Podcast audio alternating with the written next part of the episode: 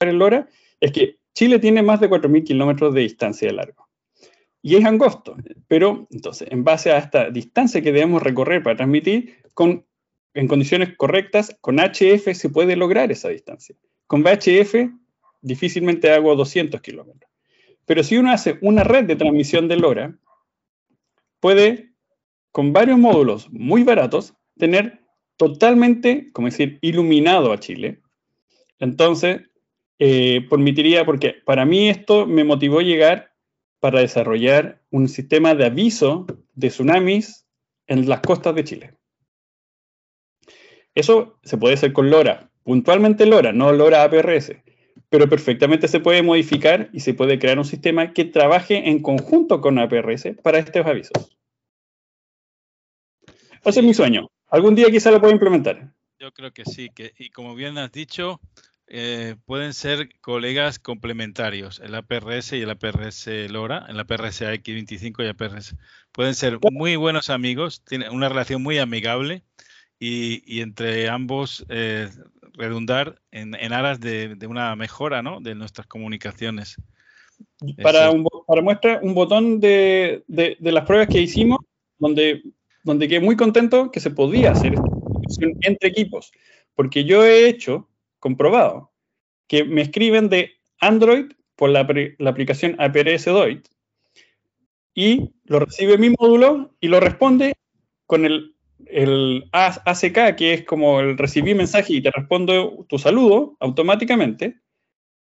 Entonces tenemos transmisión entre teléfonos, servidor APRS y mi equipo LoRa. Después tenemos transmisión entre VHF APRS con Swigate, el servidor APRS y mi equipo LoRa.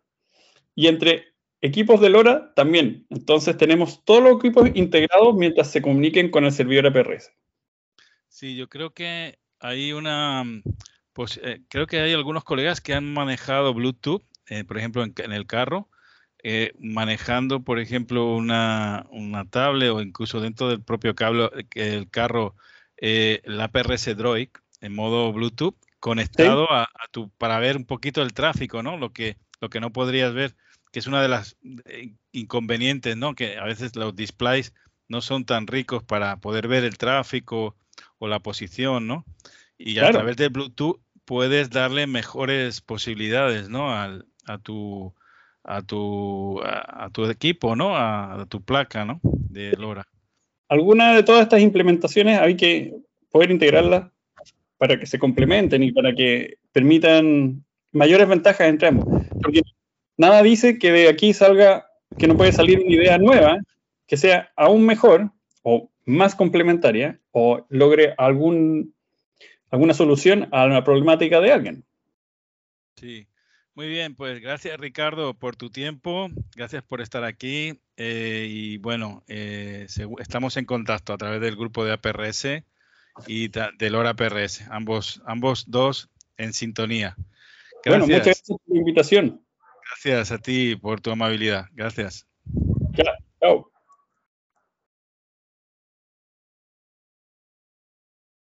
Al tracker, la información devolviéndose por el camino, entonces el tracker, en resumen, hace la consulta, espera un rato y recibe un mensaje con la consulta. Eso funciona.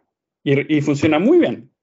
Porque así como el tracker envía muy lejos, también recibe de muy lejos.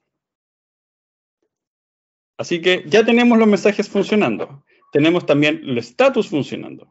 Y lo que he logrado hacer con, con el tracker modificado es que guarde los mensajes recibidos, los pueda recibir, pueda después componer o redactar un mensaje básicamente con los botones, que es lento, pero se puede. Y gracias a unos amigos que son radioaficionados y montañistas, estamos desarrollando distintas alertas y pedidos de emergencia si fuese necesario. Ah, genial. Una pregunta, he visto que la mayoría de estos prototipos llevan su antena, una antena pequeñita y todo eso. ¿Cómo se comportan cuando le pones una antena que me imagino que, tendrá más posibilidades, una antena exterior de las que utilizamos en radio, ¿no? De, por ejemplo, una banda, una de UHF, etc. Aquí se ve. Originalmente traía aquí adentro esto.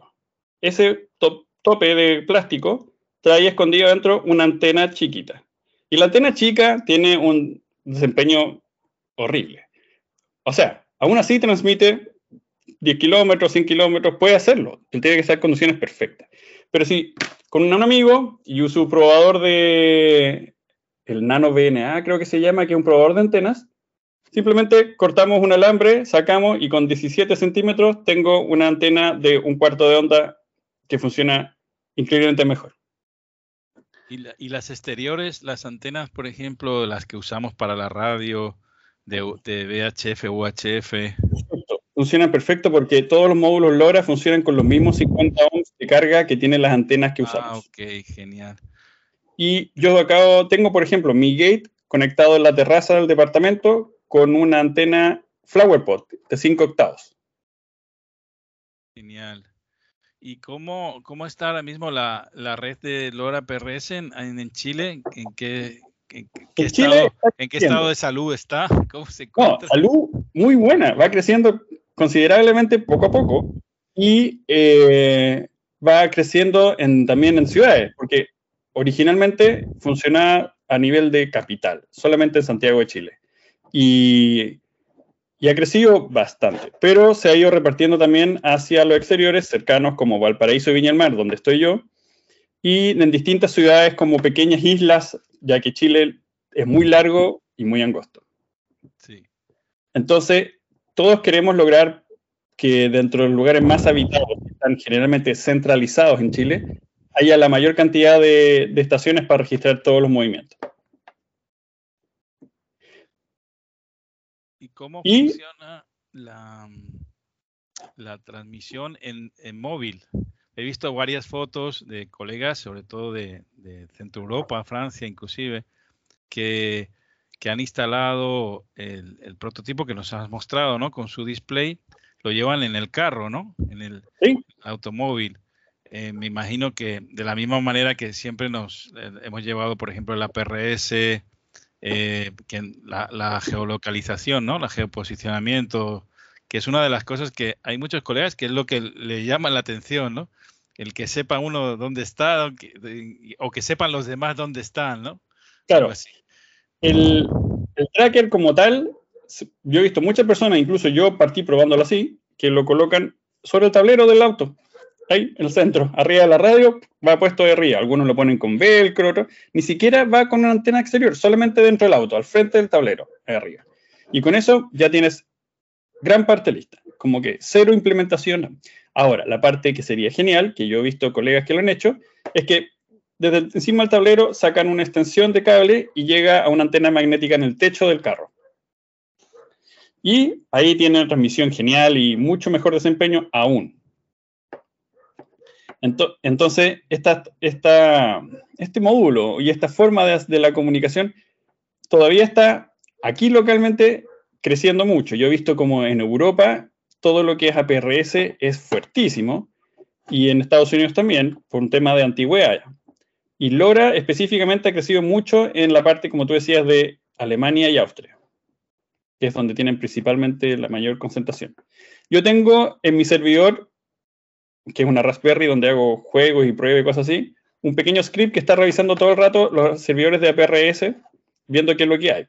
Y yo tengo registrado hasta el momento 1300 e-gate de LoRa y como 780 trackers dando vuelta. Y de los cuales, humildemente, hay menos de 60 en Chile. Pero va creciendo.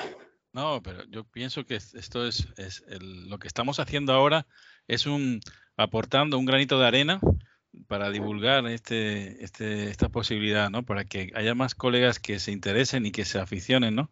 Yo creo que es, darle ese, ese, ese, ese digamos, punto de, apasionamiento, ¿no? De, porque muchas veces, a veces estamos un poquito ya cansados, ¿no? De, la actividad en, determinadas modalidades y, y uno cuando quiere experimentar de nuevo con cosas que, realmente le, sugieren novedades, ¿no? Que tienen, que tienen más posibilidades que en este caso que la PRS. ¿Qué, cosas descubrirías o, quiere, soñarías llegar a, realizar en el mundo del LoRa PRS? ¿Qué te gustaría implementar o qué cosas quisieras en, en, el futuro, no? Actualmente tengo tres principales Uno es terminar eh, de probar el e-gate que construí para poder presentar una opción de que cualquiera en el mundo manda hacer una placa china, PCB chiquititas que saldrán 2 dólares, y compra una SP32 y un móvil LoRa, lo suelda y tiene funcionando en su casa por 10 dólares un, un e-gate, que sería la mitad o un poco menos que comercial.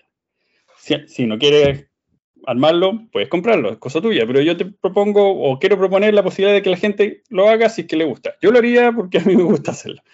Eh, y por otro lado, eh, voy a ya tengo liberado en un repositorio de GitHub una suerte de indicación de los primeros prototipos, que fue este, donde usando el código y todo, armé un módulo que hace un watt y puede enviar los tramas mucha distancia, todo.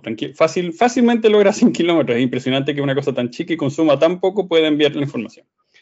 Pero, para el que ya tiene el tracker eh, LilyGo, el que es el clásico que uno compra, también voy a desarrollar la plaquita para que el que la quiera armar pueda agregárselo con una indicación de dónde soldar qué cosa. Esta que te mostré de los cuatro botones, con un programa para que tú puedas actualizar el que ya trae y tenga todas las funcionalidades que te comentaba, que en el fondo yo ya tengo probado que haga alertas, que envíe mensajes, que esté escuchando a eh, estaciones cercanas y pueda decirte a qué distancia están o en qué sentido están, que pueda transmitir alertas, ¿qué más? Bueno, principalmente son ideas que me han dado amigos montañistas porque ellos están interesados en llevar uno de estos equipos que para algunas situaciones tiene mucho mayor desempeño que lo que tiene solo VHF entre cerros. Entre, yo creo que entre montañistas es ideal. ¿Por qué? Porque utiliza una frecuencia que es de uso, que puede ser de uso radioaficionado, pero también de uso eh, libre, ¿no? Exacto. Eh, y de esa manera es cualquiera, cualquiera que pueda llevar su equipo LoRa puede estar localizado, ¿no? Eh, con, una pequeña potencia y con, imagino que un consumo mínimo, ¿no? Porque eso es, bajito. eso es muy bajo, ¿no? Y, es la verdad que puede ser, es una idea muy buena y puede ser útil para, para casos de, montañismo, de emergencia, de, cosas así, de socorro, ¿no? Por eso mismo estoy desarrollando con ellos todas las ideas que pueda, porque ya descubrimos que se puede enviar una alerta, porque, mira, en APRS de VHF existe un modo que se llama alerta de MIC-E, que es una, una forma de, transmisión que tiene. Sí, sí. Ya. Entonces, todos los equipos que tienen habilitado el MIC-E, al recibir información de alerta, transmiten y, y hacen la muestra de la alerta. Entonces, yo puedo sacar esa idea y es que cuando se recibe cierta información en el tracker, porque el mío, a diferencia de los otros, está enviando y escuchando. Todos los otros trackers solo envían. Bueno, y como el mío escucha, puede de, eh, separar lo que escucha. Puedes decir, esto es un mensaje recibido, esto es para mí, muy bien, ¿qué dice? Ok, lo guardo y lo para después revisarlo. Pero en cambio, si dicen, esto es una información de alerta, ¿a qué distancia estoy? Me avisa, hay una información de alerta, puedo hacer algo al respecto. Entonces, todo eso estoy en el desarrollo, pero ya probé que sí se puede.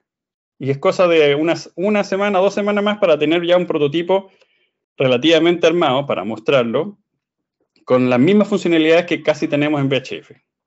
El único límite que tengo es que tengo solo cuatro botones y tengo que hacer que me permitan redactar mensajes y manejar todo el menú completo. Bueno, pero todo se, andará, todo se llegará. Ya verás que la verdad que celebramos de, de, haberte conocido, ¿no? Porque no siempre tenemos en el mundo, en el mundo latino, en el mundo en español, no hay, no hay tantos colegas que, estén dispuestos a experimentar, a aportar, a, mejorar, ¿no? Así que para nosotros celebramos el, haberte conocido, eh, claramente. Ah, yo feliz de conversar todo esto, porque yo de todas las conversaciones que he tenido sobre esto voy sacando nuevas ideas y validando cosas que, que están bien encaminadas, porque también he tenido muchas ideas que he visto que chocan por todos lados con futuras implementaciones. Porque una de las cosas bonitas de la radioficción es que lleva mucho tiempo y también hay mucha camaradería, camaradería y reglamento, un reglamento como implícito, no, directamente escrito, que tiene que ver con buenas prácticas de transmisión, cuidado de la radiofrecuencia y todo ese estilo de, temas que, que todos estamos por mantener. Entonces, cuando uno desarrolla un prototipo así, uno busca que se mantenga este espíritu de cuidar las transmisiones, de enviar los ajustes necesarios, de, poder ayudar si es necesario también alguna emergencia, todo este tipo de cosas, estoy tratando de que se implementen en el desarrollo para que sea algo realmente útil y no solo un desafío porque sí. Bueno, eh, háblanos un poquito de esas de esos pensamientos que, eh, o deseos para el futuro eh, que te gustaría ver en, en, el mundo implementados, en el mundo del LoRa PRS? Yo agradezco, pero todavía no lo tengo, que ya existe una forma donde uno puede... Si se puede decir, si se puede decir. No, no sí, yo no tengo problema en contarlo. de aquí no creo que vaya a ganar nada de dinero, así que no estoy perdiendo nada. Eh, lo que voy a hacer, en el fondo lo que quería contar era que ya existen formas de conectar el celular, los celulares Android, por Bluetooth a las placas tracker y de esa forma uno poder hacer todo el proceso de enviar mensajes y, estar como manejándolo a través del teléfono.